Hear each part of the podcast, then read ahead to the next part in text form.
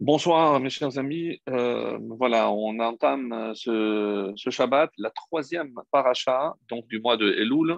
Et comme vous pouvez imaginer, il y a donc forcément un ordre voulu dans l'ordre des parachiotes. Et comme on l'avait déjà euh, remarqué, fait remarquer en tout cas, c'est que chaque paracha est en soi une préparation à Rosh Hashanah, cette nouvelle année. Et on va voir que euh, ce Shabbat et le prochain qui sera normalement le dernier, celui qui précède, donc Rosh Hashanah, ont un statut, un, statut pardon, particulier.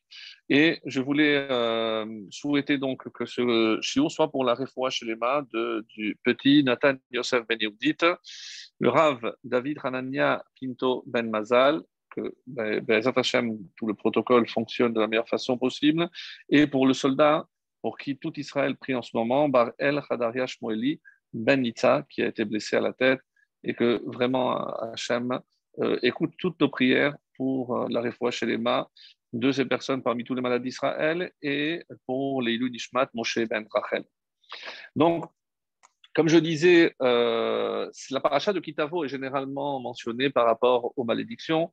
Euh, pour ceux et celles qui se rappellent les, années précédentes, l'année dernière, on avait déjà soulevé euh, ce, point important, c'est que comme c'est rapporté dans le traité de Megillah, il faut lire les malédictions avant la nouvelle année, justement pour appliquer ce qui est écrit, Tir que l'année se termine avec toutes les malédictions. Donc, on veut que ces malédictions restent derrière nous pour entamer, pour euh, que l'année commence, Tachel Shana que commence l'année avec ces bénédictions. Donc ça, c'est un thème qu'on avait déjà vu par le passé. On ne va pas aborder cette année, mais simplement rappeler que dans euh, l'enchaînement des, euh, parachiotes, on a commencé la première de Elou, c'était Shoftim. Shoftim, on avait dit, donc il faut nommer des juges et euh, des agents, et c'était pour nous-mêmes, pour que l'on sache que nos portes, autrement dit, les orifices qui nous permettent de communiquer avec le monde, je dois mettre des officiers pour faire attention à tout ce que j'écoute, tout ce que j'entends, tout ce que je dois dire, ce que je dois voir, etc. Et ça, c'était Shoftim. Ensuite, Kitetse. Je dois sortir dans cette guerre, on avait expliqué euh, longuement la semaine dernière, contre le Yetzer Hara parce que lui, il ne somnole pas et il ne nous lâche pas non plus. D'ailleurs, à ce propos, il y a une histoire très intéressante. Donc, euh, le Rav qui rentre et qui voit un talmide, un élève, qui, euh, qui étudie tout seul. Et euh, il lui dit Mais avec qui tu étudies? Et il lui dit J'étudie avec mon Yetzer Hara. Alors le, le, Rav sourit et lui dit Mais et pourquoi tu n'étudies pas avec le Yetzer Hatov et il lui répond euh, cette réponse extraordinaire. Je dis parce que le Yetzeratov n'est pas toujours disponible, alors que le Yetzerara, lui, il, ne, se, ne, repose jamais. Donc c'est tellement vrai. Donc le Yetzerara, et c'est ce, que, ce qui est écrit dans la Gemara, c'est que lorsque on se sent que le Yetzerara l'emporte, donc on doit le prendre avec nous dans le, euh, le Beth Midrash. Pas, pas, par la Torah, donc je pourrais vaincre hein, euh, donc tout le Yetzirah et euh, n'allez surtout pas imaginer, bien entendu, que le Yetzirah est un ennemi forcément extérieur à nous, mais il se trouve en nous, tout ce qui nous empêche confère donc le, cours de la semaine dernière, tout ce qui nous empêche d'avancer dans ce monde. Et on, on arrive aujourd'hui à la paracha de Kitavo. Kitavo, donc, je vais me permettre de lire le début de la paracha. Pourquoi? Si je ne le fais pas tout le temps, c'est parce que normalement, ce sont des textes qui sont connus, mais là, je veux mettre un petit peu, euh, euh, on va dire, en, exergue certains passages que je voudrais analyser avec vous. Donc, le début de la paracha,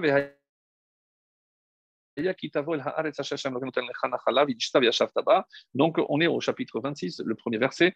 Vehaya annonce toujours quelque chose d'agréable, une bénédiction, contrairement à Vahi, comme on l'a déjà souvent mentionné. Donc, je vais vous lire directement en, en français. Ça nous permettra de gagner du temps mais pour que l'on s'imprègne de ce contenu. comme vous le savez, ce début de la paracha nous parle d'une mitzvah assez étonnante qui ne se pratiquait que en Israël. Et euh, il y a une marloquette de savoir, comme pour la Shemitah, et on va dire aussi un petit mot sur la Shemitah, donc aussi bien les bikurim, les prémices, donc quelqu'un qui a un arbre, euh, on va dire, un grenadier, eh ben, les premières grenades qui vont sortir, il faut aller les apporter à Yerushalayim. Il les met dans un, dans un panier, comme on va le lire, et c'était quelque chose d'extrêmement heureux. Alors, euh, et il fallait aller à pied. Ce qui est très curieux, comme on va essayer de le comprendre euh, par la suite, c'est que il devait se rendre à pied en s'arrêtant à chaque ville pour célébrer avec tous les habitants. Donc, il mettait presque deux semaines quand il venait du nord pour aller au Shalaïm et deux semaines pour retourner. Donc, au final, ce pauvre monsieur, pour deux grenades, eh ben, il allait perdre un mois de travail. Donc, si c'est quelqu'un qui a un champ et qui a un verger, qui a beaucoup d'arbres, je comprends que son déplacement vaut la peine parce que dans son panier, il va mettre beaucoup de, fruits. Mais le mois qu'il ne va pas travailler mais il va perdre énormément dans le champ parce qu'il ne pourra pas évidemment s'en occuper. Donc, il y a là une question intéressante à poser et euh, elle rejoint, bien entendu, cette question sur la Shemitah. Et si je parle de la Shemitah, c'est parce que c'est une euh, mitzvah qui est très proche de Bikurim, puisqu'elle touche la terre d'Israël, et surtout, mes amis, que dès Rosh Hashanah, donc dans deux semaines pratiquement, eh ben, nous, ici en Israël, on rentre dans la septième année, l'année de Shemitah. Et donc, c'est évidemment très étonnant. Et je vais euh, vous lire un passage encore qui rend beaucoup plus étonnant. Alors, je vais poser déjà la question, comme ça vous avez le temps de réfléchir. Euh, dans quel parasha on a parlé? Dans, Vaïkra, le chapitre 25. Vaïdaber Hashem Moshe Behar Sinai. Kitavo el Haaretz. Donc, il y a ce parallèle. Ici, c'est Kitavo el Haaretz et là, Kitavo el Haaretz. Donc, lorsqu'on vient en Israël, pour bien euh, mettre l'accent sur le fait que les deux mitzvot dépendent de la terre d'Israël. Ça, j'ai bien compris. Asherani noten lachem, sur la terre que je vous donne, veshaveta Haaretz. Donc, la terre, hein, chômera. Donc, elle va cesser toute activité. Et euh, bon, le, le Rashi était connu, mais la question qui se pose, et, avec beaucoup d'acuité, donc, dès que vous rentrez en Israël, la terre va rentrer en jachère. Et euh, on pose la question euh, incompréhensible. Je ne comprends pas, il y a quelque chose qui ne va pas. Pourquoi? Parce qu'on sait que à partir de quand on a commencé à compter la première année, eh ben, lorsqu'on est rentré, il y a eu, et euh, vous pouvez lire pour plus de détails le livre de Yoshua, il y a sept années de guerre, sept années de distribution, donc ce qu'on appelle qui bouche arrête, grosso modo, pour pouvoir et conquérir la terre et s'installer, 14 ans. Donc au bout de ces 14 ans, lorsque chaque tribu enfin s'installe sur sa parcelle, alors à ce moment-là, on commence à compter la première année. Donc, par quelle mitzvah on commence? C'est par celle de Kitavo. Autrement dit, parce que les prémices, dès qu'il y a les premiers fruits, je suis obligé d'aller à Yerushalayim déjà pour les amener. Mais euh, la Shemitah, d'après le texte, Kitavo el lachem, Dès que vous rentrerez dans la terre que je vous donne, la terre sera en jachère. Je ne comprends pas. Mais c'est combien de temps après que la septième année va finalement euh, arriver? C'est 14 ans, plus évidemment les 6 ans. C'est au bout de 20 ans donc, pourquoi la Torah l'exprime sous cette façon-là Kitavo la lorsque vous viendrez, eh bien, Veshaveta Aretz. Qu'est-ce qu'il y avait de si urgent à parler de la Shemitah alors que c'est une mitzvah qui n'interviendra que 20 ans après? Donc, ça reste incompréhensible. Qu'est-ce qui pressait encore, encore, encore pour, euh, pour euh, les prémices, pour euh, Bikurim? Je comprends, puisque c'est la première année dès qu'on s'installe. Mais, mais la Shemitah, c'est la septième année. Donc, on, verra ça plus tard. Donc, je continue à lire le début de notre paracha, donc laissez la question de côté, on ne va pas l'oublier.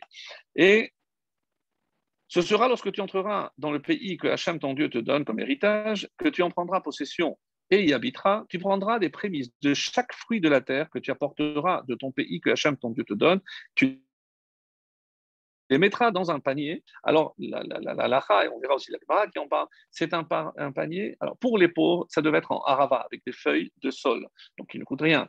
Pour ceux qui ont plus de moyens, ils pouvaient le faire en argent, et pour ceux qui avaient encore plus de moyens, c'était en or. La différence, c'est que lorsqu'ils arrivaient au Beth Amikdash et ils remettaient ça entre les mains du Kohen, donc si c'était un panier de, de peu de valeur, parce que forcément, c'était des gens qui n'avaient pas des moyens, c'est des gens qui n'avaient pas beaucoup de fruits à apporter. Alors, pour ne pas faire honte, au lieu de prendre les fruits qui étaient à l'intérieur, on prenait tout le panier. Et comme le panier n'avait pas vraiment de valeur intrinsèque, donc euh, il gardait tout le contenu. Pour les, plus riches, donc évidemment, ils récupéraient le panier s'il était en argent ou en or. Tu les mettras dans un panier et tu te rendras vers l'endroit que Hachem, ton Dieu, choisira pour y faire résider son nom. On continue. Tu viendras vers le Cohen qui sera en ce jour et tu lui diras Je déclare aujourd'hui à Hachem, ton Dieu, que je suis venu dans le pays que Hachem a juré à nos ancêtres de nous donner. Le Cohen prendra le panier de la main et le posera devant l'autel, ton Dieu. Puis tu parleras à voix haute. Écoutez bien ce qu'il dit. Et tu diras devant Hachem, ton Dieu. Là, c'est la personne qui arrive et il commence à raconter une histoire. Mais de quelle histoire s'agit-il? Il remonte aux origines. Arami, donc, euh, euh, et si vous prêtez bien, bien l'oreille, c'est un texte qui va certainement vous sonner connu, puisque c'est un texte que vous connaissez, même s'il y a déjà quelques mois qu'on l'a lu. Euh, si je le dis en hébreu, peut-être que c'est plus, facile. Arami Oved Avi, bravo. Arami Oved Avi, Vayeled Mitzrayma, Vayagor Shambim Temead, Vayisham Legoy Gadol Atzumvara, Vayareo Otano. Si vous prenez la peine de regarder dans la Haggadah, on commence par ce verset-là et on arrête et on interprète chacun de ces textes. Alors, là, je pose une question qui est mais vraiment très très forte. Bravo, c'est la Haggadah, comme on l'a dit. Pourquoi? Parce que quand je vais dire Arami Oredavi, Vayeled Mitzrayma, et sur chaque deux mots, sur chaque partie de ce verset, on va apporter des commentaires. Et ces commentaires, d'où sont-ils tirés? Eh bien, on remonte aux parachiotes de Bo et de Vaera, là où on parle des dix, euh, des dix plaies, lorsque euh, on nous raconte comment ils sont sortis. Et euh, on ne comprend pas. Si je dis que la Haggadah, c'est l'histoire, la narration de la sortie d'Égypte, hein, pourquoi j'ai pris comme référence un texte qui n'a rien à voir avec la sortie d'Égypte.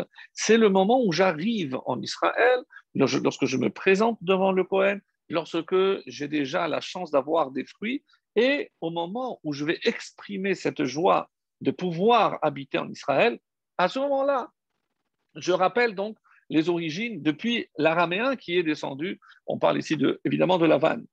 Et on aurait pu imaginer l'inverse, puisque c'est justement la narration de la sortie d'Égypte. Alors on aurait compris que la base se trouve dans les parachiotes qui parlent de la sortie d'Égypte, et non pas la paracha de Kitavo, pratiquement à la fin de la Torah, qui nous parle d'une mitzvah qui n'a rien à voir avec la sortie d'Égypte, que je vois clair. Donc, ce n'est pas, assez, pas assez clair. Pourquoi on a choisi comme référence pour la Haggadah un passage de la paracha de Kitavo qui euh, est dit au moment d'une mitzvah qui s'appelle Bikurim, les prémices, qui n'a rien à voir avec la sortie d'Égypte. Alors, un Araméen a voulu anéantir mon ancêtre, il est descendu en Égypte, il a résidé en petit nombre, il est devenu un peuple grand, puissant et nombreux. Les Égyptiens nous ont maltraités, nous ont opprimés, on raconte toute notre histoire, et ils ont placé sur nous un dur labeur. Alors nous avons crié vers Hachem, le Dieu de nos ancêtres, Hachem a entendu notre voix et il a vu notre affliction, notre labeur, notre oppression. Hachem nous a fait sortir d'Égypte avec une main forte et un bras étendu, avec une grande frayeur, avec des signes et des prodiges, allusion bien sûr au diplé. Il nous a conduits en ce lieu, nous a donné ce pays, un pays où coule le lait la miel, et maintenant, voici. J'ai apporté les prémices des fruits de la terre que tu m'as donné, Hachem, et tu le déposeras devant Hachem ton Dieu, tu te prosterneras devant Hachem ton Dieu. Comme si, si je lis ce texte attentivement, c'est comme si le but de la sortie d'Égypte, c'était de pouvoir me présenter devant le misbère, devant l'autel, avec les fruits de la terre que Dieu m'avait donnés, pour enfin dire, voilà la fin du voyage. Donc toute cette traversée du désert, tous ces miracles de la sortie d'Égypte, tout ça pour arriver à ce moment-là où je peux présenter les fruits de cette terre. Et à ce moment-là, regardez ce que le texte dit, tu te réjouiras de tous les bienfaits que Hachem, ton Dieu, t'a donnés, ainsi qu'à ta maison, toi, le Lévi, le guerre, le prosélyte qui est en ton sein. Lorsque tu auras terminé de prélever toutes les dîmes de ta récolte, la troisième année, etc., eh bien, là encore, lorsque tu donneras aux prosélytes, à l'orphelin, tu dois penser à la veuve aussi, ils mangeront dans tes villes, seront assasiés. Alors tu diras devant Hachem, j'ai fait disparaître toute chose sacrée de la maison et j'en ai également donné aux Lévites, aux prosélytes, à l'orphelin, J'en ai pas mangé lorsque j'étais en deuil, je, passe. Et on arrive hein, à cette fameuse prière que tout juif disait au moment où il a terminé sa déclaration.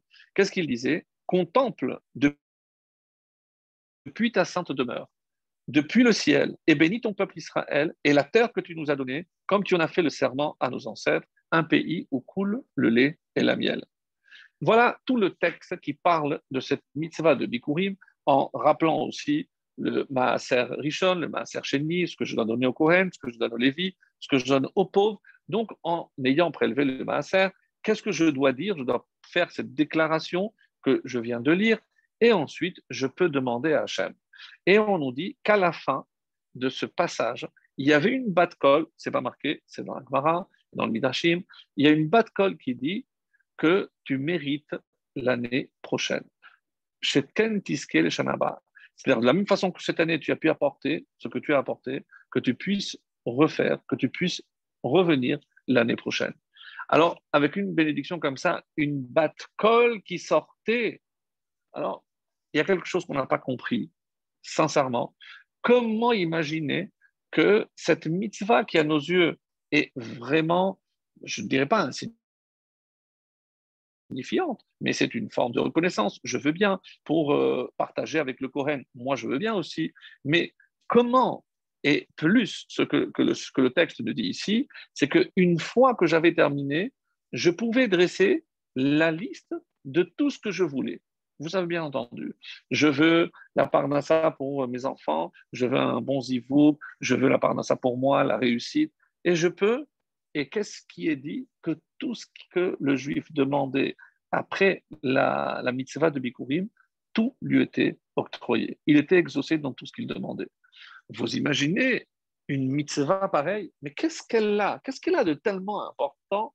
Alors je, je viens comme parce que j'ai pensé à tout le monde, mais, il y a obligatoirement quelque chose de beaucoup plus profond qui nous échappe à une première lecture et qui forcément fait de cette mitzvah ce que le Midrash dira que pour une mitzvah comme Bikurim, Kedai livro et olam ça valait la peine de créer le monde. Pourquoi? Grâce à la terre?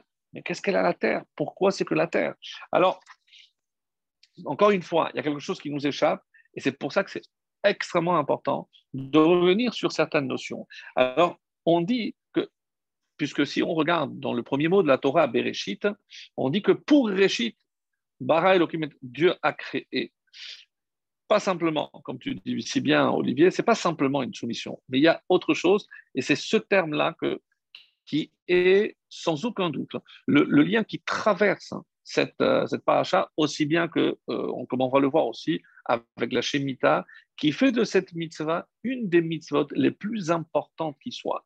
Vous savez je n'ai pas tout lu, mais le Rashi, lorsqu'on a parlé de la mitzvah dans Vayikra, de la Shemitah, Rashi dit pourquoi on dit Behar Sinai, dans la paracha de Behar, Behar Sinai, qui.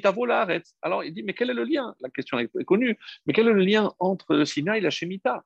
Puisque toutes les mitzvot ont été données au Sinai. Pourquoi on rappelle la Shemitah pour la euh, juxtaposer au Sinai Et Rashi nous dit, Ma'inyan Shemitah et Sinai. Donc pourquoi on a juxtaposé ces deux? Va alors, la mitzvot Sinai. Une évidence c'est que toutes les mitzvot ont été données au Sinaï. Donc pourquoi on a pris l'exemple de la Shemitah plus que les 612 autres? Et là, réponse de, de Rashi,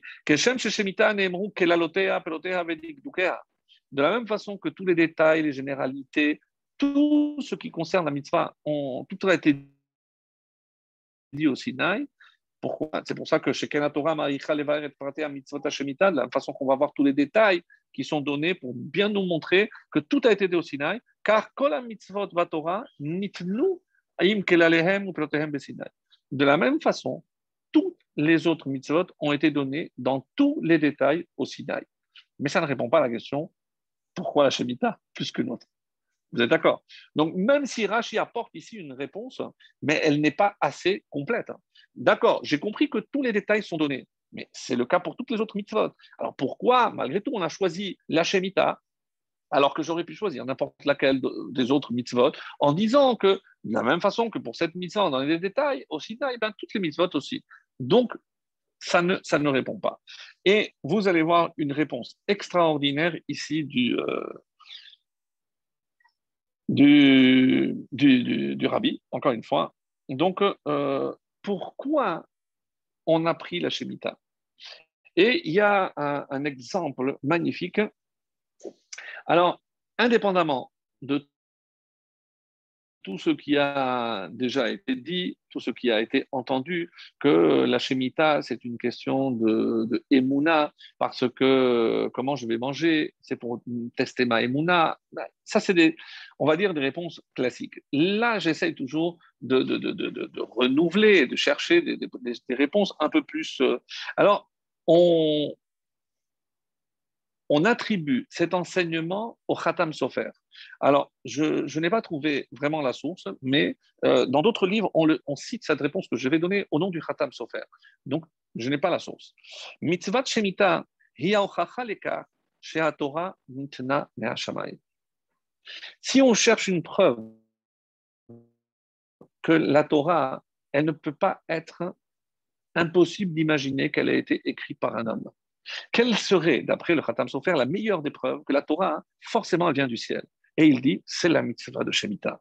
Et du coup, ça répond à la question pourquoi on a choisi cette mitzvah? Et pourquoi, qu'est-ce qu'elle a de particulier?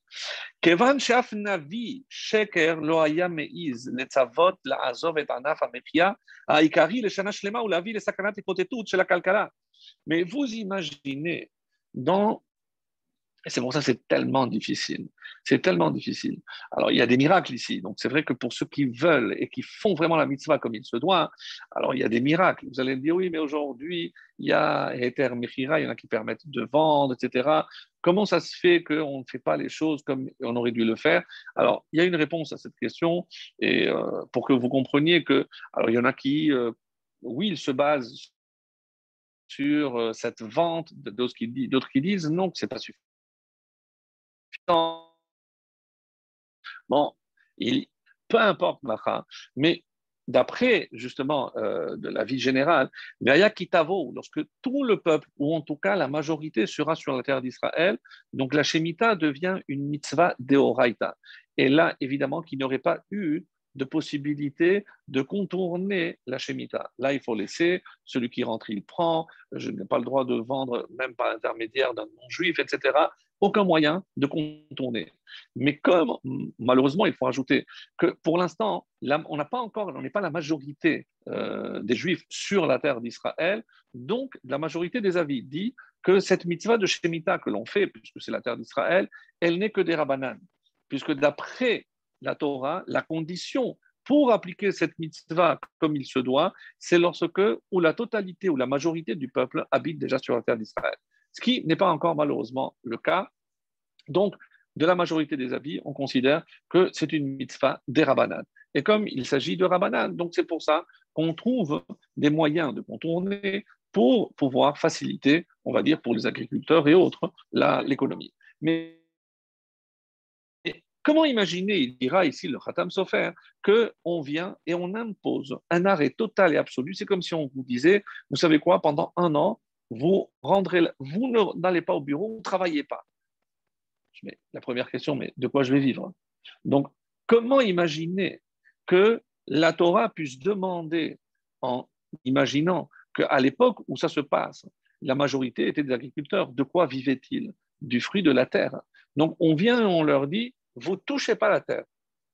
Évidemment, que, comment on va faire pour manger?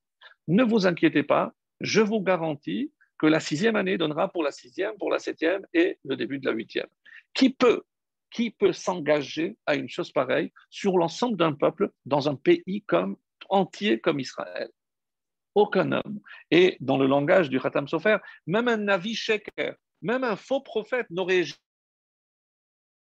jamais osé. Parce que comment il peut garantir quelque chose qui dépasse l'entendement, la logique et tout ce que vous voulez? C'est inconcevable. Jamais un homme aurait osé mettre à l'épreuve l'ensemble d'une population, d'un pays entier, avec une loi aussi illogique, aussi incompréhensible que la Shemitah, que demander de ne pas toucher la terre pendant un an. c'est inconcevable. Et dans ces mots,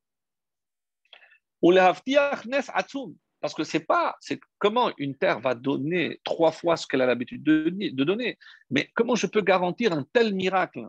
Chez Hashana,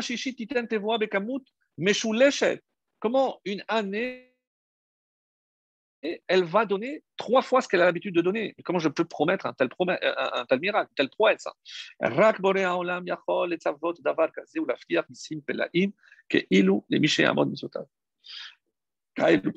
Donc, seul le créateur du monde, seul le maître du monde, le maître de la destinée des hommes et du monde pouvait garantir un tel miracle.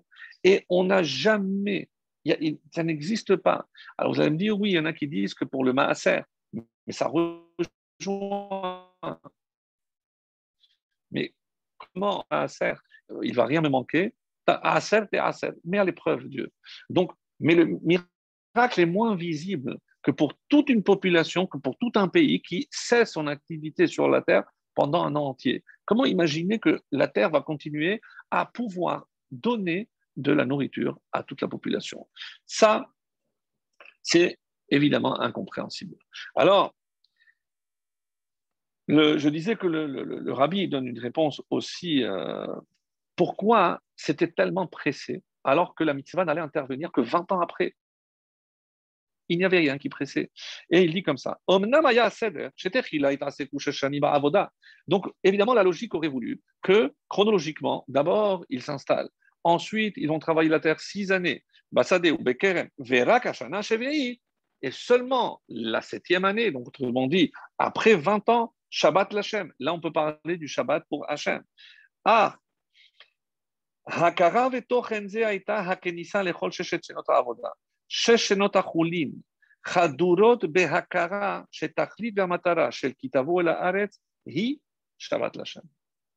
Avec mes mots, pour que l'on comprenne. Pourquoi Kitavo ou, dès que vous rentrez euh, Veshaveta Haaretz, pour que l'on comprenne que le fait que vous rentriez en Israël, le fait que vous allez pouvoir travailler ces six années, c'est uniquement pour le but à atteindre, c'est-à-dire l'année de Shemitah. Comme si l'année de Shemitah était l'objectif à atteindre. Donc, le monde aurait été créé pour une telle mitzvah. Et c'est comme ça qu'il est dit, parmi les choses pour lesquelles Dieu a créé le monde, Rashi, alors que le Midrash en cite cinq, Rashi ne cite au début de la Torah que deux. Qu'est-ce qu'il dit Rashi? Bishvil Torah Shenikret Reshi et Bishvil Israël Shenikra Reshi. Pourquoi Dieu a créé le monde ou pour qui? Bereshit, pour Reshi. Qui est appelé Reshi Israël et la Torah. Mais dans le Midrash, on dit trois choses supplémentaires. C'est pour la mitzvah de Bikurim que nous traitons dans la paracha de Kitavo. Quoi? Oui, dans le langage du, du Midrash, Kedai pour ces mitzvot, Kedai livrot haolam. Alors, je ne comprends pas. Pour la Torah, je peux comprendre. Pour Israël, je peux comprendre. Et c'est peut-être l'une des raisons pour lesquelles Rachid lui-même a opté pour faire taire les trois autres, parce que sinon il aurait dû rentrer dans des explications. Comment je peux dire que pour une mitzvah comme Bikurim, alors qu'il y a tellement d'autres mitzvot, et que, pour Bikurim, il aurait valu la peine de créer le monde Mais c'est quoi cette mitzvah? Et donc, et il lit les Maasrot, qui est aussi dans la même veine, c'est le prélèvement que je dois donner d'abord au Kohen, au Lévi, euh, aux pauvres, à l'orphelin, etc. Et l'achala, c'est le prélèvement de la pâte que je dois faire en Israël. Donc, parce que c'est aussi Reshit Aroseticha. C'est le, début de ta pâte. Alors, il y a cinq, cinq euh, choses plutôt, pardon, pour lesquelles la, le monde aurait pu être créé. Donc, on le répète, pour Bikurim, et c'est pour ça qu'il faudra trouver une explication satisfaisante pour justifier la création du monde pour cette mitzvah. Est-ce que c'est parce que euh, Hachem euh, nous a donné la terre? Est-ce... on, va, on va essayer de voir ensemble. Alors, il est dit comme ça. Chez Niske le Shanaba, donc on a dit que la conclusion de tout ce passage, c'est qu'on puisse avoir le mérite pour l'année prochaine. Et euh,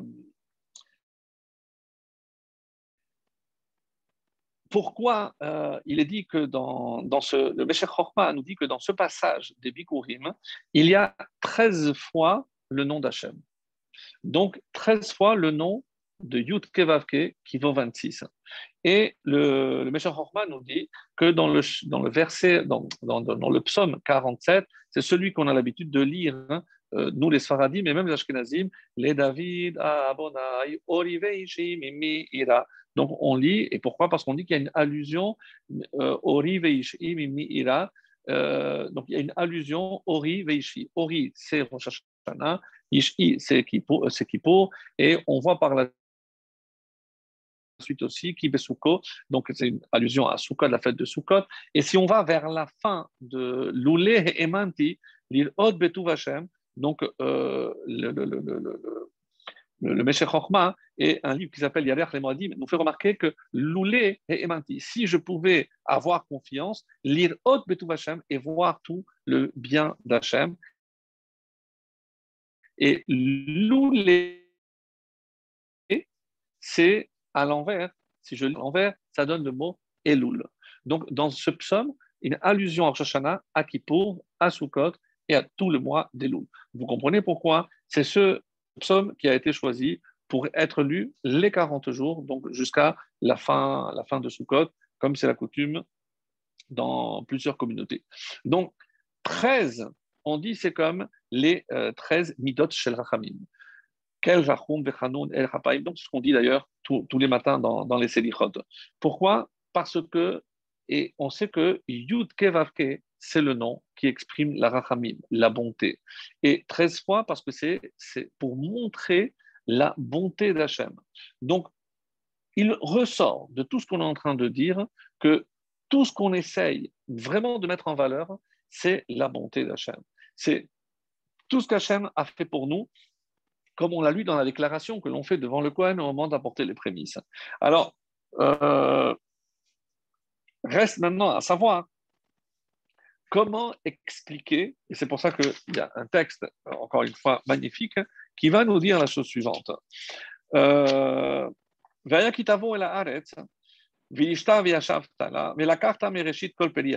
le al-shir. החרדה אשר חרד יתברך על מצוות ביקורים Sheyahdar ish mi beto meiro.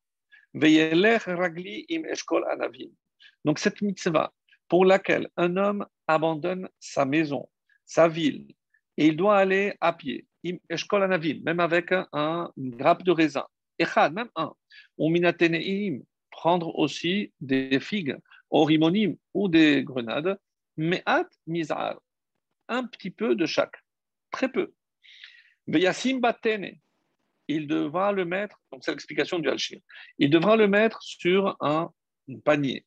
Al-Katef il le mettra sur son épaule.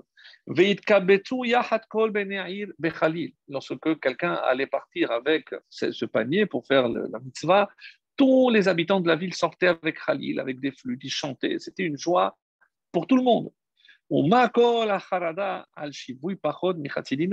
Est-ce qu'on ne comprend pas? Mais c'est quoi toute cette joie, cette allégresse, cette exultation? Finalement, mais qu'est-ce qu'il y avait? Une grappe de raisin, euh, une figue, une, grenade et un panier qui n'avait pas forcément de valeur. Mais, mais pour si peu, on, en faisait autant.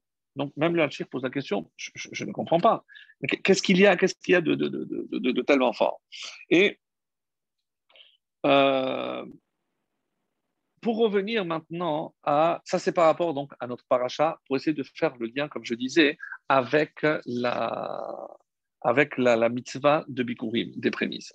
Et finalement, qu'est-ce qu'on doit reconnaître? Je reviens maintenant à l'explication euh, pour, pour les, les, prémices, parce qu'il faut comprendre quelle est au fond la véritable nature de cette mitzvah. Alors on a dit, c'est euh, parce qu'il fallait aller remercier Hachem. Mais plus que remercier Hachem. Et c'est ça, c'est comme ça qu'on va dire. Et ça nous permettra aussi de comprendre pourquoi on a choisi ce passage pour la Haggadah. Je reviens. Alors, qu'est-ce qui est écrit? Euh,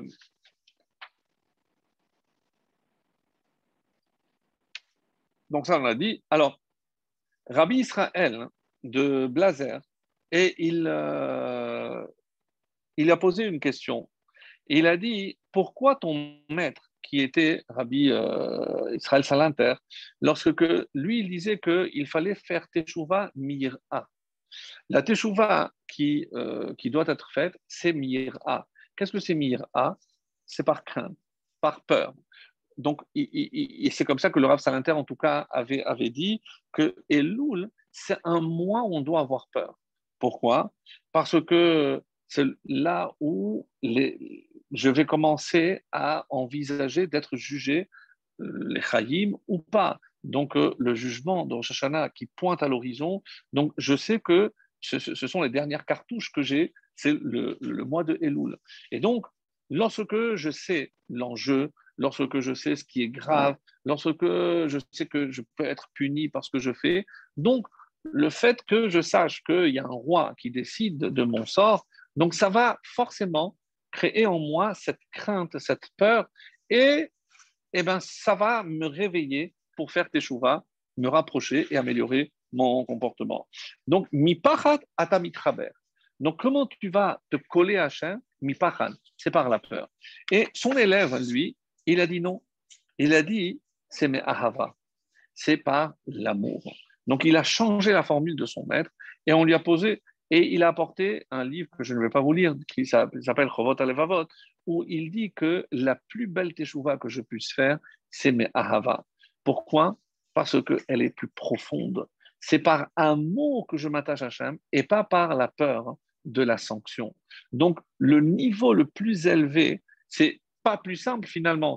Il a augmenté le niveau. Autrement dit, il est plus difficile de s'attacher à Hachem par amour que par crainte. Et il a dit, mais c'est ça le beau. Alors, et pourquoi? Il dit parce que si je suis conscient que, comme une créature que je suis, j'ai pu désobéir, j'ai pu mal faire. Donc, je déclare que Hachem est mon roi. Mais est-ce que je suis prêt à obéir à tous ses ordres? Donc, c'est bien, Tamlichuni. Donc, on va le faire régner sur nous. Mais la question, elle reste. Alors, je peux accepter que Dieu est le roi, mais est-ce pour autant que j'accomplis tous ces décrets? Donc, qu'est-ce que je dois finalement faire euh, vraiment pénétrer de cette notion-là C'est que le plus beau cadeau qu'Hachem ait fait à l'homme s'appelle la Teshuvah. Parce que si la Teshuvah me permet de me rapprocher là où j'ai tout fait pour m'éloigner, c'est la meilleure des preuves que Hachem ne veut pas me repousser. Au contraire.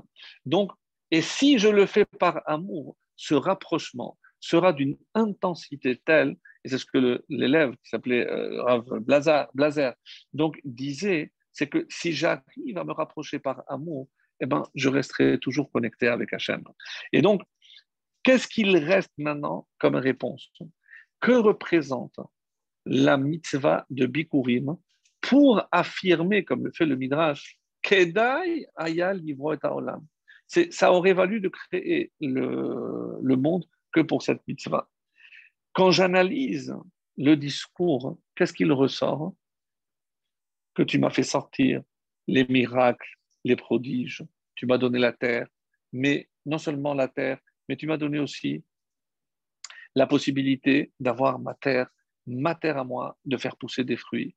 Donc, quand je viens dans le temple pour reconnaître et apporter ces prémices, qu'est-ce que je suis en train de faire finalement? C'est ce qu'on appelle en hébreu hakarat hatov. C'est la reconnaissance de tout ce que Hachem a fait pour moi. Si c'est vrai que la finalité, elle, je la vois maintenant parce que je suis chez moi, sur ma terre, et que je peux venir rendre grâce à Hachem, certains ont même avancé l'idée comment se fait-il qu'on ne fait pas une fête le jour où le peuple juif est rentré en Israël? Pourquoi Parce qu'il a fallu 14 ans pour s'installer. Donc cette date n'avait pas une importance. Quand est-ce que finalement, oui, ils vont remercier Hachem dans la joie, dans l'exultation pour la terre? C'est la première année. Et à l'occasion de quelle mitzvah, mes amis? La mitzvah de Bikurim. C'est là où tout le peuple qui va venir, pas simplement apporter, parce que évidemment que ne sais pas la valeur de ces deux, trois fruits que je vais apporter, mais derrière ces deux, trois fruits, il y a une reconnaissance. Et comme le texte dit, Arami, je dois déjà comprendre que depuis que j'étais en Égypte, pourquoi Hachem m'a fait sortir d'Égypte, il m'a fait traverser, il m'a donné, pour que je puisse aujourd'hui venir lui dire merci. Mes amis, c'est ça la mitzvah de Bikurim. Si je suis conscient que tout ceci, c'est pour que je puisse me présenter devant Hachem pour dire merci Hachem. À ce moment-là, lorsque j'ai reconnu, j'ai dit merci Hachem, qu'est-ce que je peux faire? Je peux demander ce que je veux. Et comme j'ai remercié déjà pour tout ce qu'Hachem m'a donné, quelqu'un qui est reconnaissant et qui non seulement est reconnaissant, mais me remercie pour tout ce que je lui ai donné, évidemment que j'ai envie de lui donner encore. Parce que je suis face à quelqu'un qui reconnaît ma. Parce que c'est la gratitude, parce que c'est la reconnaissance, parce que c'est un karatatov. Alors, pour une personne pareille, je peux évidemment continuer à lui donner. Ça, c'est un des secrets, mes amis, de la, de la mitzvah de Bikurim. Alors, comme il est dit, et vous allez comprendre maintenant par rapport à la Haggadah, pourquoi on a choisi ce texte. Alors, lorsque on va dire à Rosh Hashanah, Etiom Azikaron Etiom Mikakodesh Zecher Litiat Mitzrayim. Et là, je vous arrête, je vous dis, attends, attends, attends, c'est quelque chose que je ne comprends pas. Il y a des mitzvot qui sont Zecher Litiat Mitzrayim, je sais les titites, il y a les téphilines, il y a des mitzvot qui sont évidemment, le Shabbat, le Shabbat de la création, pour que je puisse, le Shabbat de, de, de, la sortie d'Égypte, mais quel rapport entre Rosh Hashanah et euh, la sortie d'Égypte? Pourquoi il y a donc forcément un Zecher, l'Etiad Mitzrayim, lorsque je suis à Rosh Et alors, donc le lien entre Rosh et Etiad Mitzrayim. Alors, il dit comme ça parce que, d'après un midrash, une réponse euh, assez étonnante, on dit que quel a été le jour où ils ont cessé l'esclavage, c'est-à-dire à ne plus réaliser de travaux forcés en Égypte. D'après un midrash, c'était un jour de Rosh Hashanah. C'est un jour de Rosh Hashanah où ils ont arrêté de travailler. Donc, ça, c'est une réponse possible. C'est pour ça qu'il y a forcément un lien entre Rosh Hashanah et l'Égypte, puisque c'est le jour où on a cessé de travailler. Et, mais il y a évidemment plus, plus que ça. Et euh, qu'est-ce qu'il faut dire? Par rapport au CEDER, est-ce que le CEDER, c'est pour comprendre pourquoi on s'est basé sur ça, et ça va répondre à notre question, est-ce que le soir on se réunit, le, soir du CEDER, est-ce que c'est pour raconter la sortie d'Égypte? On a souvent posé cette question. On a dit, si c'était pour raconter la sortie d'Égypte, je prends le Chumash dans Shemot, je lis la paracha de, de, Bo, je, lis la paracha de Vaera, même de Béchalar, et ça, je raconte la sortie d'Égypte dans tous les détails que la Torah m'a donné. Je veux après, évidemment, augmenter. Ben alors, je vais prendre des midrashim de la sortie d'Égypte. Mais pourquoi la Haggadah? Parce que le but de la Haggadah, écoutez bien, ce n'est pas de raconter la sortie d'Égypte. Ah bon? On a toujours dit que la sortie de la, la, Haggadah, le Léa Seder, c'est raconter. Celui qui rajoute, c'est C'est évidemment, c'est très louable de continuer de, discourir sur la sortie d'Égypte. Non. Et il est dit comme ça. Quel est le tafkid de la Haggadah? L'Ehodot al-Hassadav. C'est le Rambam que je vous lis. Le Rambam explique, vous savez quel est le but du Seder? C'est uniquement pour remercier Hachem. Et comment on termine? Donc, par rapport à la bracha que je fais à la fin de la Gada, les hodot ou le hallel, comme pourquoi je dois louer Hachem, les parce que je dois le remercier.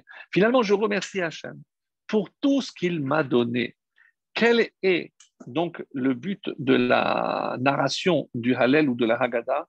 C'est pas raconter la sortie d'Égypte, c'est remercier Hachem pour tout.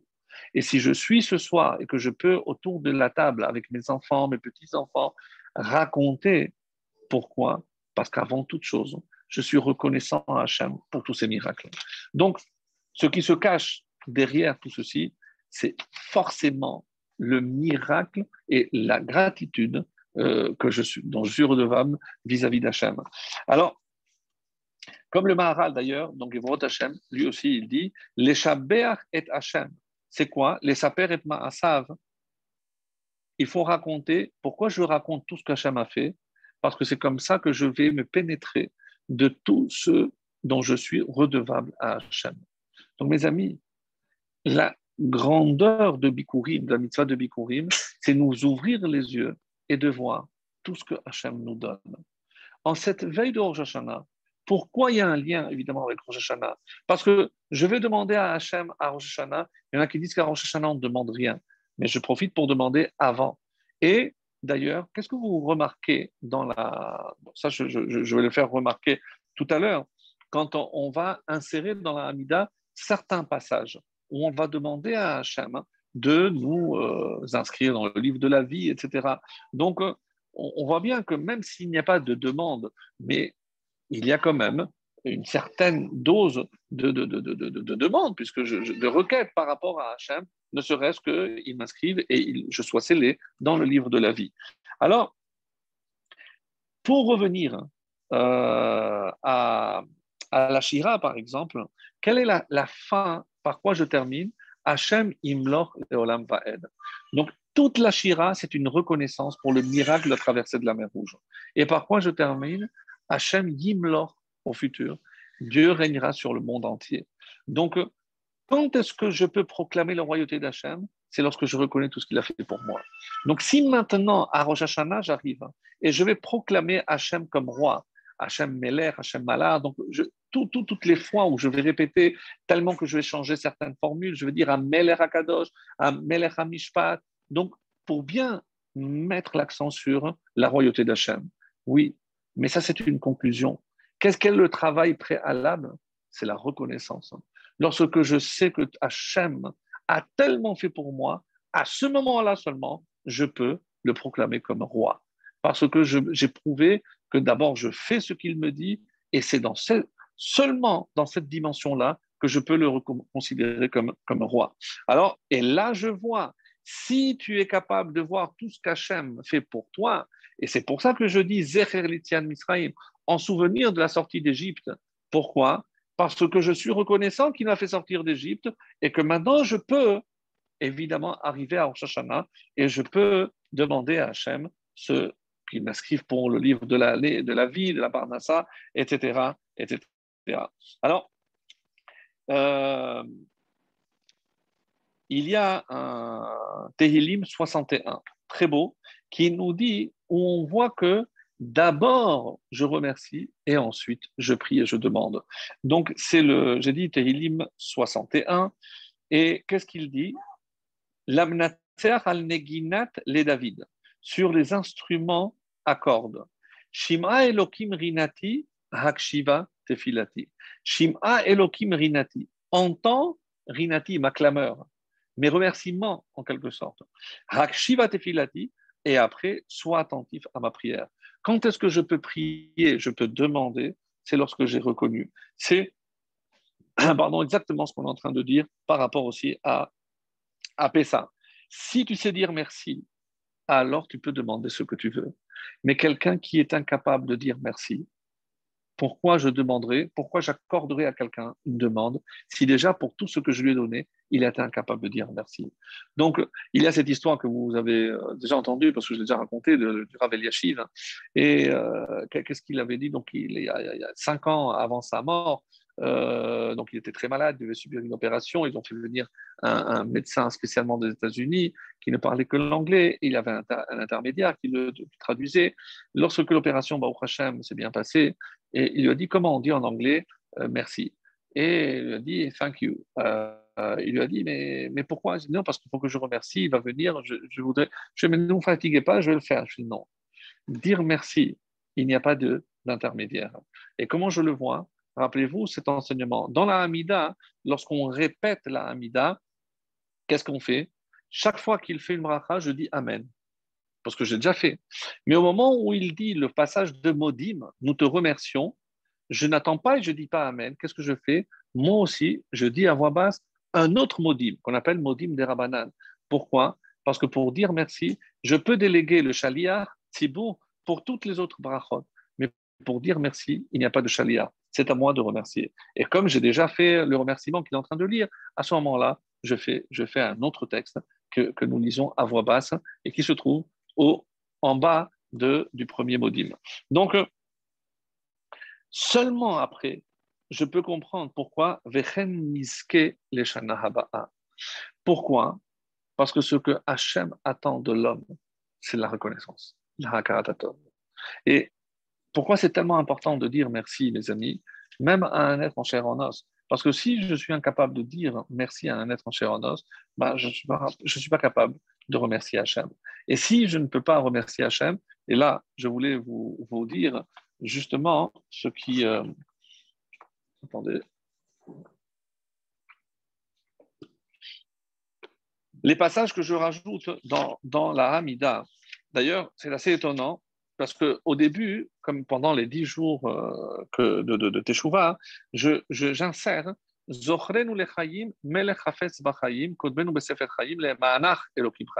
donc, souviens-toi de nous pour la vie, euh, un roi qui désire la vie, inscris-nous dans le livre de la vie, les mancha, donc à chaque phrase, chayim. Donc, on parle de vie. Et ensuite, qui est comme toi, donc aucune demande. Et quand est-ce que je vais demander à Hachem? À la fin de la Hamida, donc si vous faites attention, donc euh, à la fin de la après le passage de Modim, je dis Urtov lechaim tovim kol Maintenant, je, peux demander et inscrire pour une bonne vie kol Pourquoi les chaim tovim? Alors, là, allez-nous. On sait très bien qu'on peut être en vie, mais euh, sans profiter de la vie. Je parle de Loa nous, des gens qui sont dans le coma, des gens qui sont dépressifs, ils sont en vie, des gens qui sont euh, dans l'impossibilité de, de, de, de, réfléchir, de bouger parce qu'ils sont handicapés. Ils sont en vie. Mais les chayim tovim. Donc là, c'est un mot. C'est pas simplement la vie que je désire, mais une vie bonne qui corresponde à ce que toi, Hachem, tu peux nous donner. Et c'est le dernier paragraphe, après d'avoir dit tout cela, qu'on va vraiment demander ce que l'on veut. Et regardez comme c'est intéressant.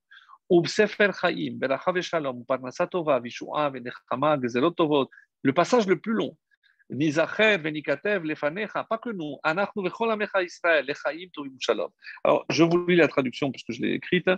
Puissions-nous être mentionnés, inscrits nous et tout ton peuple Israël dans le livre de vie, de bénédiction, de paix, de subsistance aisée, de salut, de consolation, de décrets favorables, pour que nous jouissions d'une vie heureuse et paisible.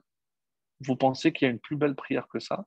Mais pourquoi j'ai attendu la fin pour demander l'essentiel? Puisque c'est ça ce qu'on voulait. Ce n'est pas simplement euh, la vie ou qu'ils se souviennent de nous. Non, on veut la vie, la bénédiction, la paix, la subsistance, la parnassa. Donc on voulait tout ça. Mais pourquoi on attend la fin de l'Amida? C'est après avoir dit maudit. C'est ça ce qui est extraordinaire. Comme je disais au début, c'est uniquement après avoir remercié, là, un peu comme Bikurim. Et c'est de Bikurim que j'apprends. D'abord, je remercie et après, je demande, mais avec une garantie que Hachem va exaucer ma prière. Et ça, c'est exceptionnel. Vraiment, mes amis, je, pensais que c'était. Alors, comme il nous reste un petit peu de temps, donc par rapport à, euh, à, la Shemitah, donc pour essayer de faire le lien, donc qu'est-ce que la terre d'Israël a de particulier? Donc, on a vu que Bikurim, c'est en Israël, et la Shemitah aussi, c'est en Israël.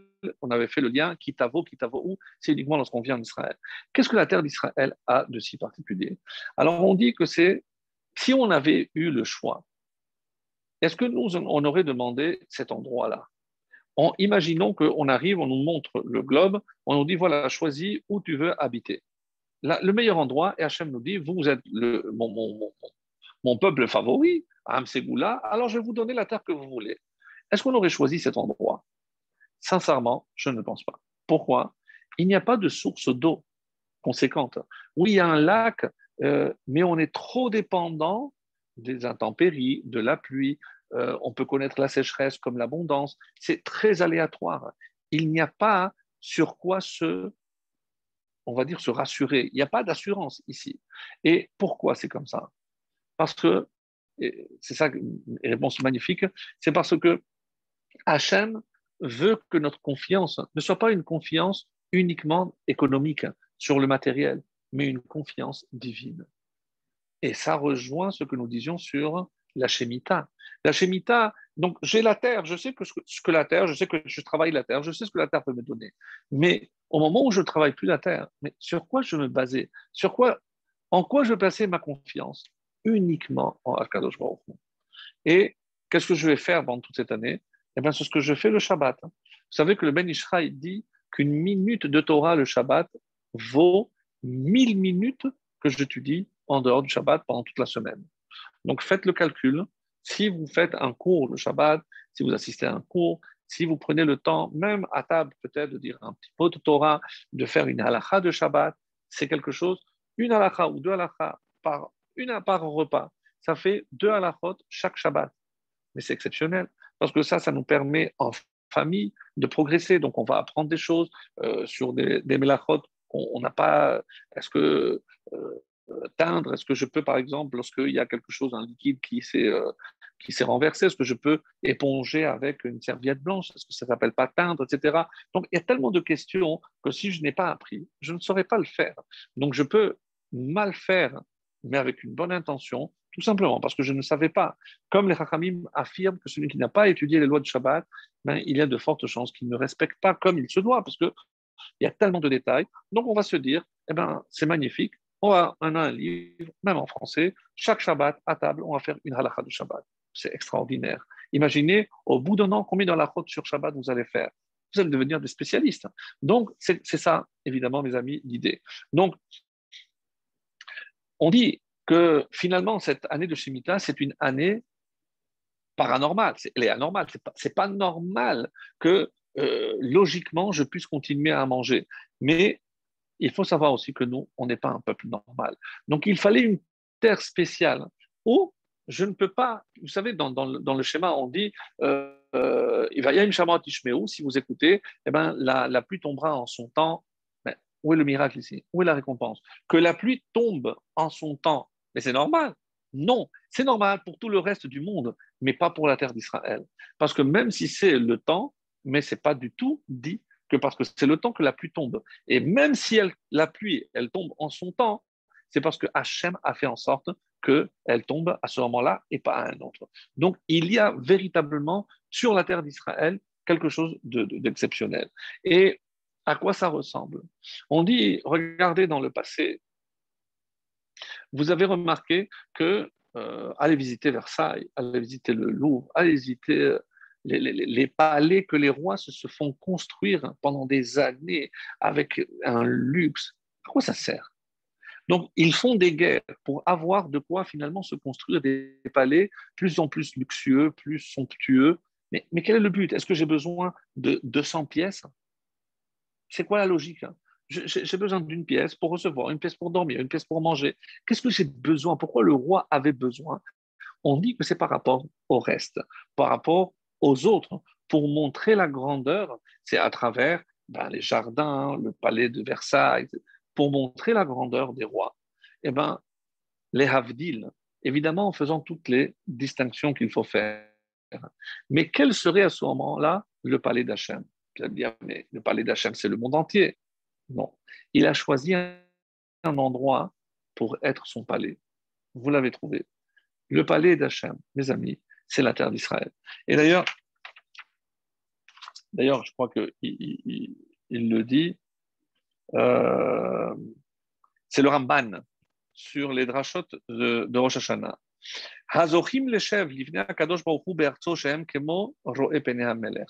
Écoutez bien ça, c'est magnifique. Ce, ce euh, Ramban pardon, extraordinaire. Ceux qui ont le mérite de s'installer devant Hachem, dans sa terre, c'est comme s'ils étaient face au roi. Et si en plus ils font attention au respect qui est dû au roi, Ashrehem, qu'ils soient vraiment heureux.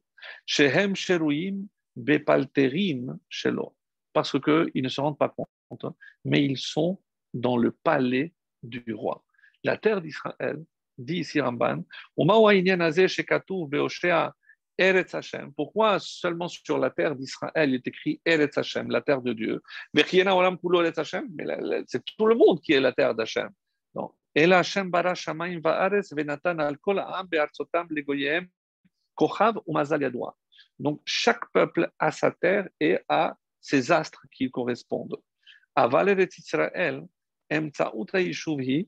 c'est-à-dire shochenet be'emtsa. C'est l'emplacement de la terre d'Israël est particulier. Nachalat Hashem meyuchedet lishmo. Il n'y a pas un astre qui correspond à la terre d'Israël. Lonatan alehem minamalachim katzin shoter il n'y a aucun ange qui soit nommé sur la terre d'Israël. Ella ru atzmo moshel alehem. Des paroles divines de Ramban. Dieu, c'est le seul qui dirige cette terre. La terre d'Israël, comme dit Aene Hashem, les yeux d'Hachem, Mereshit Hashana, Adacharit Hashana. Du début de l'année jusqu'à la fin de l'année, les yeux d'Hachem sont posés sur la terre. Pourquoi? Parce que c'est son palais. Donc, tout ce qui se passe dans son palais, c'est pour montrer la grandeur d'Hachem. Et comment montrer la grandeur d'Hachem? C'est à travers la mitzvah de Shemitah, à travers la mitzvah de Bikurim. C'est comme ça que je peux montrer la véritable grandeur de, de parce qu'on a la chance de pouvoir résider dans le palais d'Hachem. Et on dit comme ça, donc pour terminer sur euh, euh, notre idée aussi que j'ai trouvée euh, très très intéressante par rapport à, notre préparation à Rosh Hashanah, voilà, puisqu'on a, on a, on a, on a été trop trop long les, semaines précédentes, donc on va essayer de décompter un petit peu. Donc, vous savez qu'il y a par exemple, puisqu'on parlait de la terre d'Israël, euh, dans la Gemara, on pose la question comment se, fait-il que Purim, qui est euh, la fête qui symbolise peut-être le plus grand danger que le peuple juif ait jamais connu? Comme vous le savez, même Hitler, il marchait mot, n'a pas visé les Juifs du monde entier, en tout cas dans son premier projet, mais pour Haman, il voulait exterminer tous les Juifs là où ils étaient. Et on était censé normalement remercier Hachem. Comment on fait la louange d'Hachem? Le Hallel. Et donc, c'est ce que la Gemara pose la question pourquoi on ne fait pas le Hallel à Purim? Une, la première réponse, il y a plusieurs réponses. Euh, la plus connue, c'est parce que la lecture de la Megillah, c'est aussi la louange, parce qu'il faut voir toute l'histoire pour pouvoir comprendre. Et lorsque je lis toute l'histoire, et comme si Hachem se cachait. Et pourquoi il ne peut pas se montrer ouvertement? Pourquoi Hachem? Parce qu'il n'est pas dans son palais. Et ça, c'est la première réponse de la Gemara, parce que ce miracle a eu lieu en dehors d'Israël. Et par opposition, regardez Hanouka. On a eu affaire avec les Grecs. Alors c'est vrai, mais là, on a vu les miracles. D'abord par la bougie, par l'huile, par la guerre, comment une petite poignée. Donc pourquoi Hachem, pas comme un Purim, pourquoi il ne se cache pas? Parce qu'il est chez lui. Vous avez compris? La terre d'Israël, c'est le palais d'Hachem. Et non seulement on ne va pas célébrer ça un jour, on ne va pas célébrer ça sept jours, puisqu'il y a eu sept jours de miracles et pas huit, puisque euh, ça devait de façon éclairer un soir. Donc, huit jours complets, le Hallel complet, pour remercier Hachem. Pourquoi? Parce que le miracle a eu lieu en la terre d'Israël. Et que là, on est face au Créateur, face au roi. Et donc, quand on voit le roi agir, c'est évident qu'il faut le remercier. Et c'est pour ça que je fais le Hallel huit jours et le Hallel complet. Donc, il y a euh, par rapport à ce que l'on peut on disait tout à l'heure, euh, on a parlé de la Shemitah, on appelait ça Shabbat Lachem. Et comme euh, vous le savez, c'est une, confiance en Hachem. Et, j'avais entendu une histoire magnifique euh, de deux frères syriens qui habitaient aux États-Unis et qui respectaient le Shabbat ils avaient évidemment plus d'un million de, marchandises dans le magasin, et à la fermeture, bien connu, donc on enlève tout, on met dans le coffre-fort, et euh, il rentrait. Et ils étaient donc euh, en plein Shabbat, le vendredi soir, et ils commencent le repas et la sonnerie qui est du téléphone. Donc, ils étaient reliés avec le système de sécurité du magasin, et dès qu'il y avait une infraction dans le magasin, le téléphone sonnait. Ils ont dit, bon, bah, j'espère que la police va arriver. Donc, euh, ils se regardent. Et il a sonné pendant pratiquement tout le repas. Pendant trois heures, le téléphone a sonné. non seulement ils ne sont pas bougés, ils ont resté et ils ont attendu, ils ont essayé de se concentrer le mieux qu'ils pouvaient. Le Shabbat termine et ils font la Havdalah, ils se regardent, on va voir. Hachem Yazor. Ils arrivent devant le magasin, ils sont d'abord très étonnés parce que rien n'est cassé. Ni la porte a été brisée, fracassée, la vitre, on voit tout, les, tout, tout vide parce qu'ils avaient tout vidé. Mais à l'intérieur, c'est un massacre, mais euh, ils ne comprennent pas par où euh, ils étaient rentrés. Et là, euh, il y a un policier qui arrive, vous connaissez, oui, oui, nous sommes les, propriétaires, et il vous n'avez pas entendu le téléphone Oui, mais pour nous, c'était Shabbat. Il leur a dit, vous pouvez remercier le Shabbat de vous avoir sauvé la vie. Je pardon? Je oui, regardez, levez les yeux. Et en levant les yeux, il y avait le conduit de l'air conditionné. Donc, ils n'ont rien cassé, ils sont rentrés par l'air conditionné et, et ils attendent. Donc, ils savent que dès qu'ils sortent, l'alarme se met en marche. Un patron normal, qu'est-ce qu'il fait lorsqu'il y a l'alarme? Il rentre et il ne voit rien. La première chose qu'il va vérifier, c'est le coffre. Dès qu'il ouvre le coffre, le policier, parce qu'on a déjà eu affaire à ces voleurs, ils mettent une balle dans la tête et ils vident le coffre et ils sortent, comme ils sont rentrés. Si vous n'êtes pas venu c'est pas seulement pour le coffre, mais parce qu'ils vous auraient tué. Et ils ont dit, maintenant on comprend pourquoi ça sonné tellement. Ils insistaient, insistaient en espérant qu'on allait venir pour pouvoir non seulement voler, mais nous tuer. Donc ça, c'est une façon de remercier Hachem. Ça, on va dire, c'est un miracle visible, parce que il y a toujours une récompense euh, au fait qu'on puisse passer notre confiance en Hachem. Et je voulais, euh, comme j'ai dit, donc terminer par euh, une autre idée pour bien nous préparer pour les fêtes, et ce sera, on va dire, notre conclusion. quel est le jour le plus important dans la vie d'un homme une question intéressante qu'on pourrait tous se poser. Certains ils se projettent dans le passé, le jour où ils se sont mariés, si tout va bien aujourd'hui, c'était le jour du mariage. Euh, le jour où j'ai réussi mes examens, parce que c'est ça qui m'a permis de gagner ma vie. Bon, on peut donner plusieurs réponses. Hein. Mais la seule réponse qui soit valable, c'est le jour de la naissance. Vous allez me dire, mais pourquoi on n'est pas conscient? Parce que si Hachem a voulu que je naisse, c'est pour me dire, comme le rabbi disait, c'est le jour le plus important de ta vie, c'est le jour où Hachem a dit, le monde ne peut plus continuer sans toi. Mes amis, pourquoi c'est tellement important? Parce que le Yetzerara a un pouvoir extraordinaire. Quel est le pouvoir du Yetzerara c'est ce qu'on appelle la la tristesse, la, dépression. Lorsque, euh, lorsque je regarde ce qui me manque par rapport à ce que j'ai, ou plutôt ce que les autres ont et que moi je n'ai pas. Donc, lorsque je me compare à, regarde lui, la maison, il change de voiture tous les deux ans, etc. Donc, finalement, je suis incapable, je n'ai pas réussi ma vie. Donc, ça, c'est pour m'empêcher d'avancer. Autrement dit, et ça, c'est euh, un enseignement magnifique que l'on peut tirer du Pirkei Avot. Il y a le Pirkei Avot qui nous dit finalement quelles sont les trois étapes d'un homme dans la vie le passé, le présent et le futur. Et il y a à ce propos donc un texte dans Pirkei Avot magnifique qui résume finalement comment je dois concevoir le passé, le présent et le futur. Alors, où ça se trouve? Dans Avot, chapitre 3, la première Mishnah. Qu'est-ce qu'il est dit? Donc, sache d'où tu viens. D'où tu viens, forcément, c'est le passé. Da le anata oler. Roler, tu vas, tu marches, c'est un présent. Donc, sache où tu vas. Maintenant, présent. Et L'ifnemi ata atid liten din vecheshvot. Et devant qui tu devras rendre des comptes? Atid. Dans la phrase, c'est clairement indiqué que la atid, c'est-à-dire pour le futur. Donc, on a ici les trois étapes et on va essayer de tirer un enseignement pour pouvoir comprendre comment je dois envisager mon passé, mon présent, mon futur, pour mieux me préparer à mon propre futur, on va dire, c'est-à-dire à Rosh Hashanah. Puisque, évidemment, le but, c'est de pouvoir mieux nous préparer. Alors, il dit comme ça, pourquoi le, jour le plus important, c'est la, naissance? Parce que dans la naissance, tout le potentiel est là. Donc, lorsque je vois un petit bébé, qu'est-ce que je vois? Un petit bout de chair, c'est mignon, oui, mais tout le potentiel est déjà inscrit dans ces gènes. C'est-à-dire, tout est possible encore. Plus on va avancer, plus on va dire l'entonnoir va en se refermant. On sait très bien que grandir, c'est apprendre à choisir. Parce que, au début, on pense que tout est possible, que tout est ouvert devant nous, que tout est permis.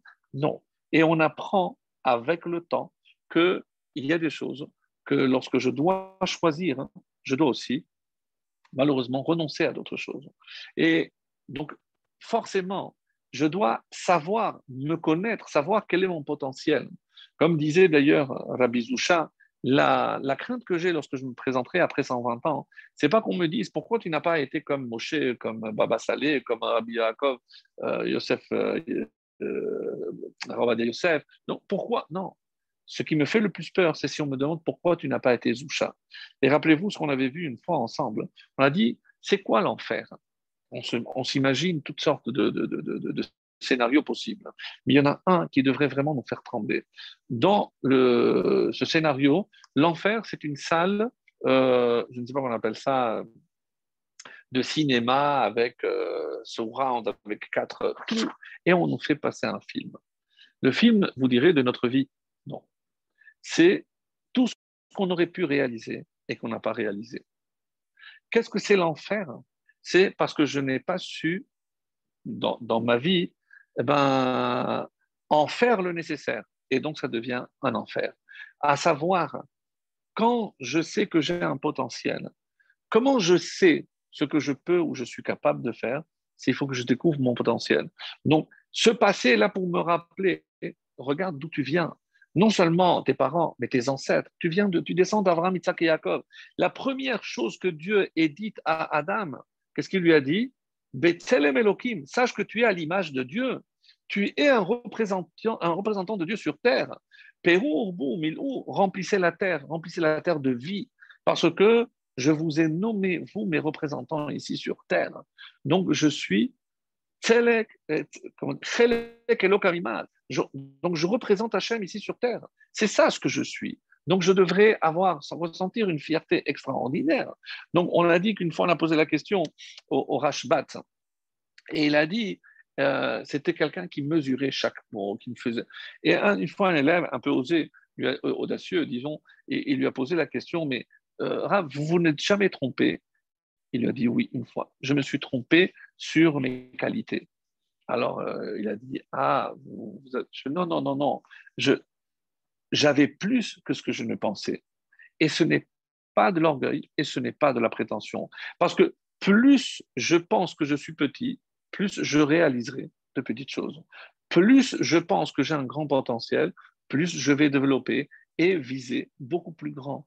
Donc ça, c'est d'où tu viens. Si je sais d'où je viens, alors ça c'est euh, ensuite où tu vas. Comme le, rabbi de Kotsk disait quelque chose d'extraordinaire. Donc aujourd'hui, les gens qui euh, se trompent, parce qu'il dit il ne faut pas chercher Hachem, il faut se, chercher soi-même. Et quand je me trouve, alors je trouve Hachem. Donc c'est très très profond, toujours comme ces enseignements magnifiques de la chassidoute, qui finalement nous font toujours montrer la grandeur, le blanc et pas le noir. Et on n'a pas besoin de regarder toujours que le noir. Alors, euh, d'ailleurs, un midrash dans Shirachirim, le, le, premier chapitre, verset 5 dit ani venava. Donc, je suis noir, donc c'est comme ça qu'il dit. Et le midrash dit Bema sheani shechora bo ani nava. Comment je peux être noir et agréable? On dit c'est parce que ce que tu ce qui est noir en toi, c'est par cela que tu dois être agréable. Plus quelque chose est propre et blanc, et eh ben plus les tâches vont déranger. Et c'est pour ça que je, suis méticuleux. Et pour que tout soit blanc, il faut que je nettoie. Vous savez, euh, on dit qu'il y avait. Euh, c'est. Euh, on dit que même la teshuva, c'est une mitzvah que je dois faire. On l'apprend d'ailleurs de la paracha de cette semaine. Qu'est-ce qu'on a vu? C'est pas parce que tu n'as pas accompli les mitzvot, c'est parce que tu n'as pas servi Hachem dans la joie. Et si je dis que la teshuva, comme certains le pensent, que la teshuva veshavta ad Hashem que la teshuva est une mitzvah, donc je dois faire aussi la teshuva dans la simcha. Alors, on dit qu'il y avait euh, un, jour un chazan euh, qui, euh, chaque fois qu'il arrivait au passage, Hacham, nous, Bagad, nous, donc il chantait. Il chantait un jour, donc on a dit au Baal Shem Tov, a dit écoutez, c'est pas normal, ce, ce, il chante. Il dit appelez-moi. Et ils l'ont appelé et ils lui ont dit mais pourquoi tu chantes? Il lui dit écoutez, lorsqu'on est dans le palais du roi, et qu'on est en train de nettoyer son palais, eh ben, c'est normal qu'on chante. On chante parce qu'on est heureux, d'abord parce qu'on a la chance d'être dans le palais du roi, alors que d'autres ne peuvent pas rentrer aussi facilement. Et je suis, je suis heureux de voir que je sers à quelque chose parce que je laisse tout propre. Et ben moi, quand je parle de mes fautes, qu'est-ce que je fais? Je nettoie mes saletés. Et vous voulez que je ne chante pas? Vous n'avez pas pensé à ça, mes chers amis. Mais nous, les Sfaradim, quand on dit Hachem, on a fauté devant toi, comment on le dit? Pendant les slichot, on a, on a, comment on aurait dû se sentir? Contrit, on baisse la tête.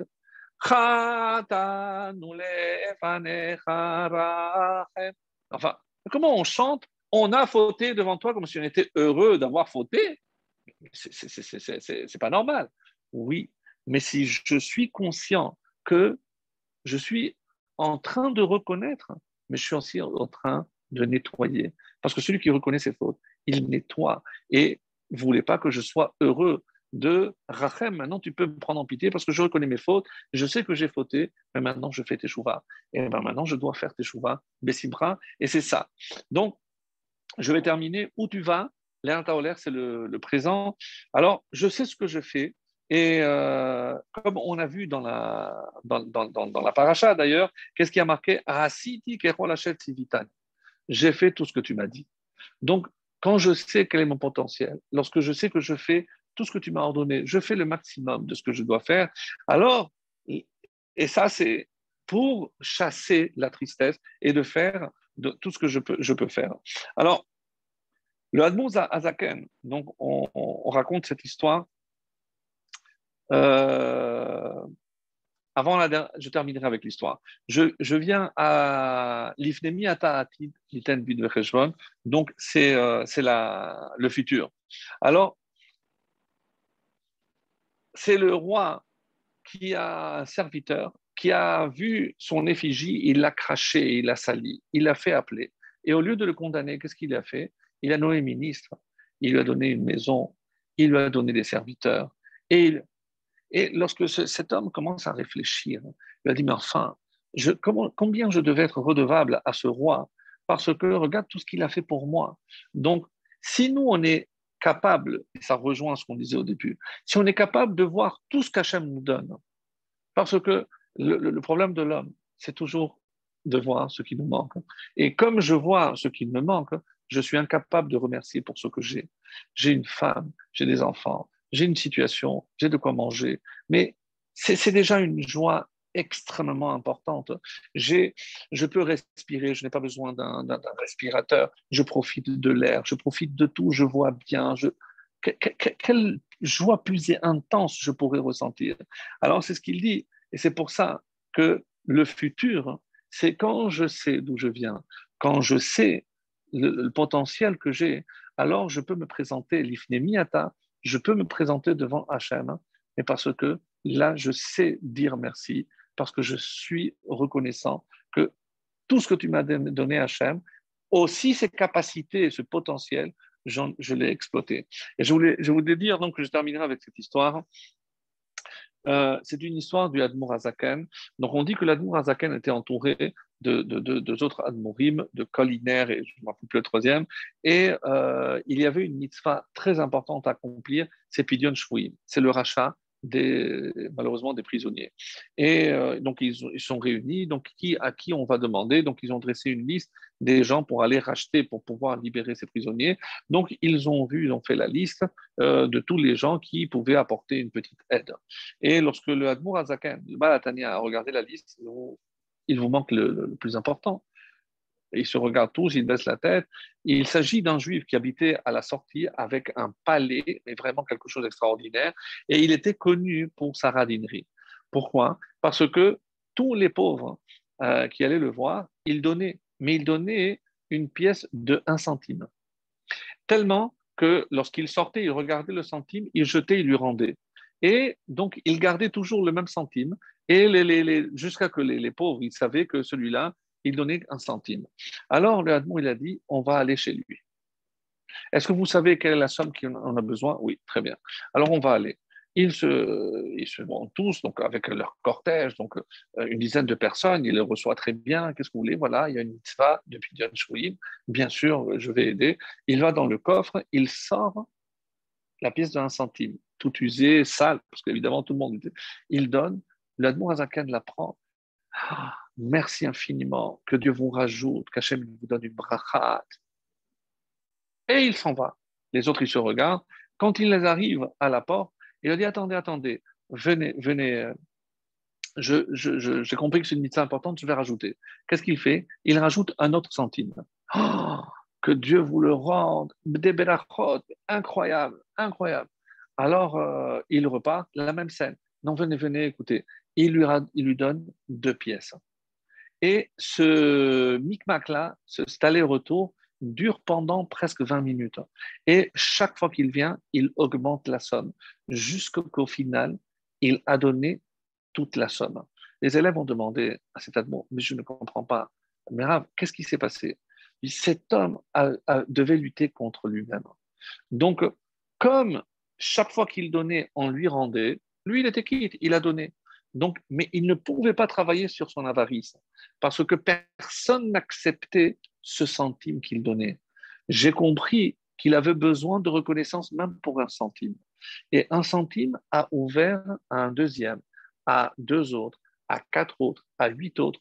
Donc, il fallait créer une ouverture dans son âme pour laisser pénétrer la lumière. Eh bien, le juif, c'est comme ça.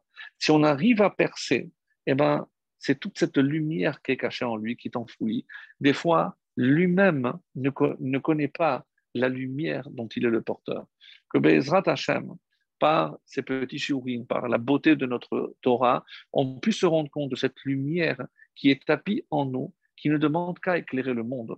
Et que lorsque Hachem verra qu'on utilise cette lumière pour le bien, eh ben, on sera fier de pouvoir non seulement servir notre Créateur, mais lui pourra nous donner tout ce qu'on voudra.